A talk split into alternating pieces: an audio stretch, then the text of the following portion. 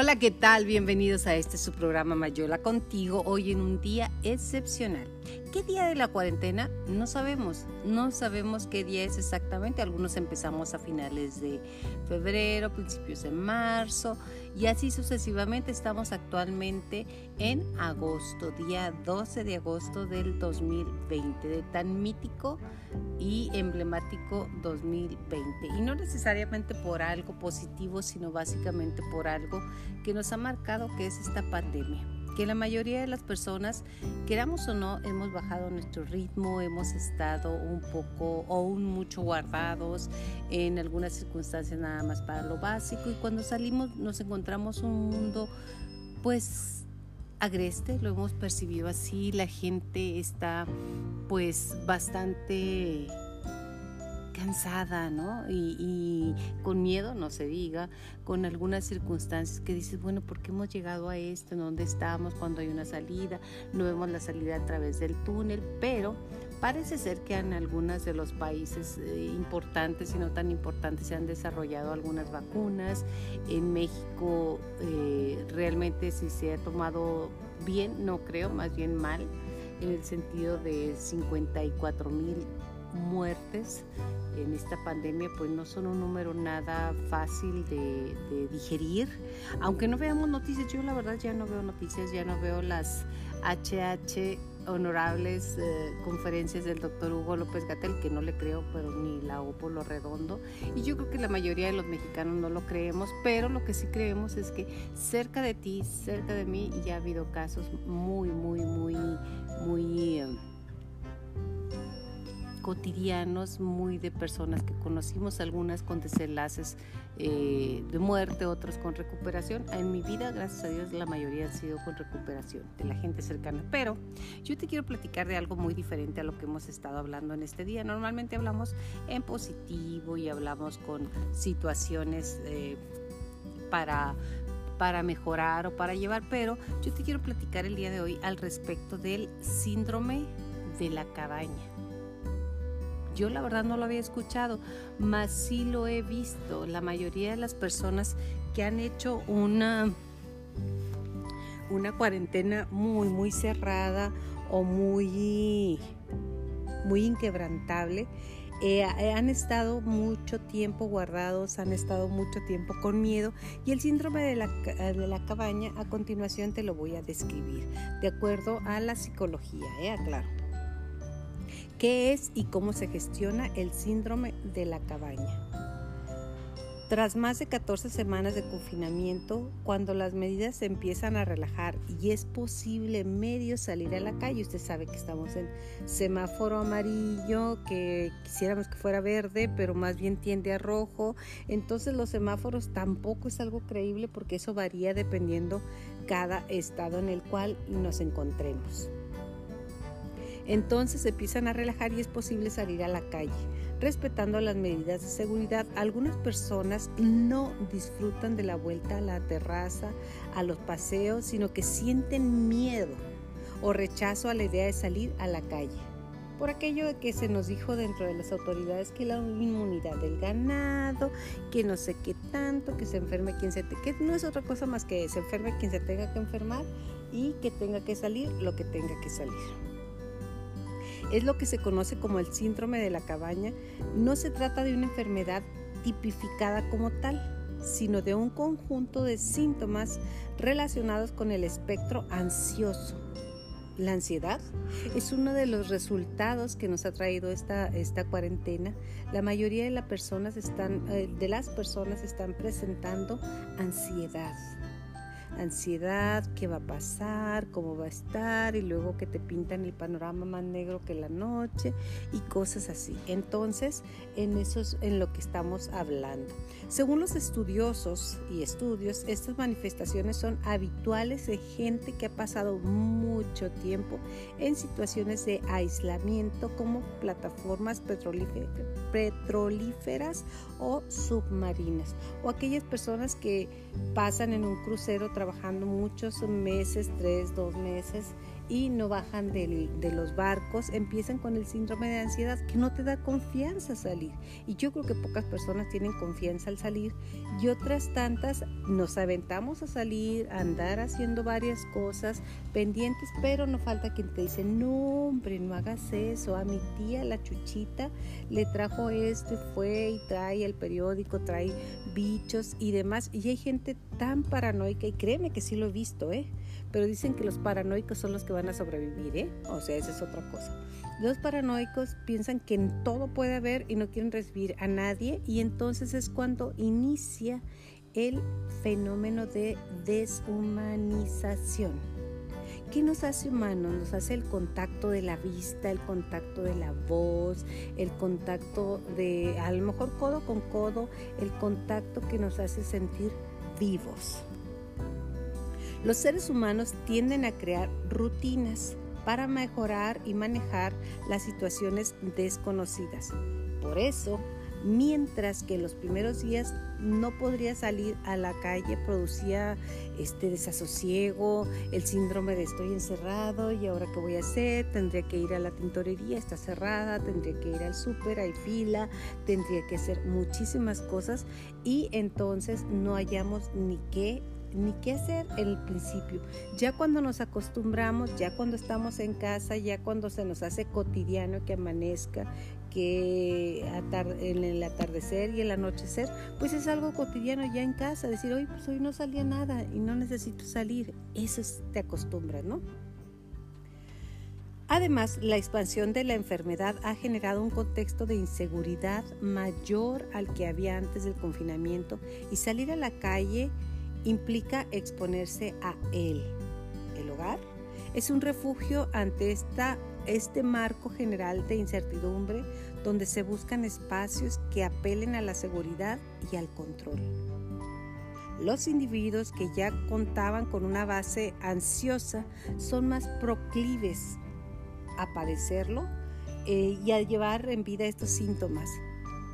Estas personas tienen tendencia a generar pensamientos circulares, o sea, está rumiando lo mismo y lo mismo. ¿Y qué pasaría? ¿Qué mal? Dice que no se puede respirar, que tienen una, una situación muy ansiosa, que les duele mucho la cabeza, que no huelen, que es una de las cosas que dicen que no, que pierdes el olfato, ¿no? Además, este, tienden a actuar como andamios de escenarios mentales muy catastróficos.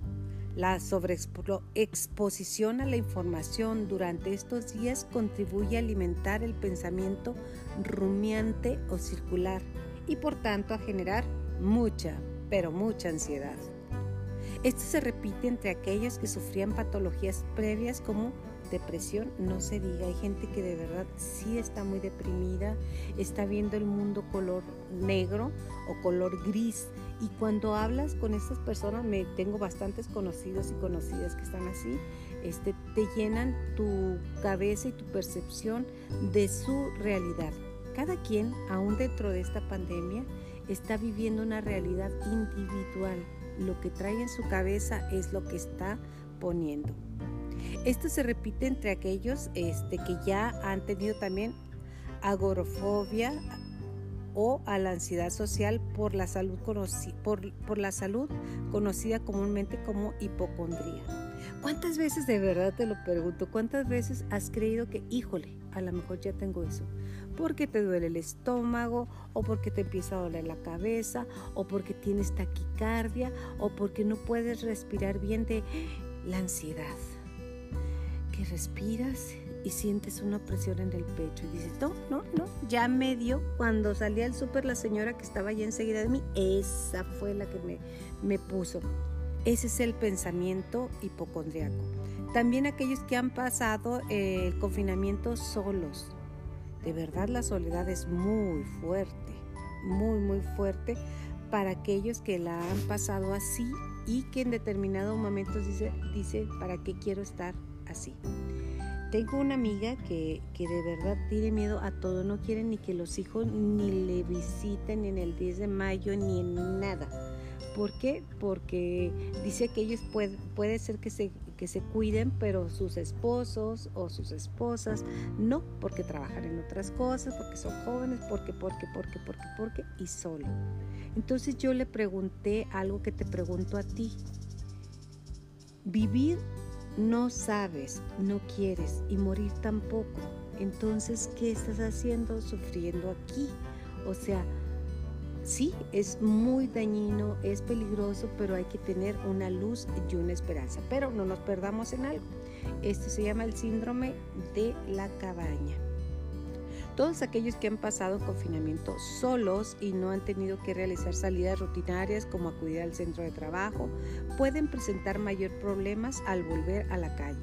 Sus habilidades sociales pueden estar en baja forma y se sienten desprotegidos. ¿Y si lo saludo?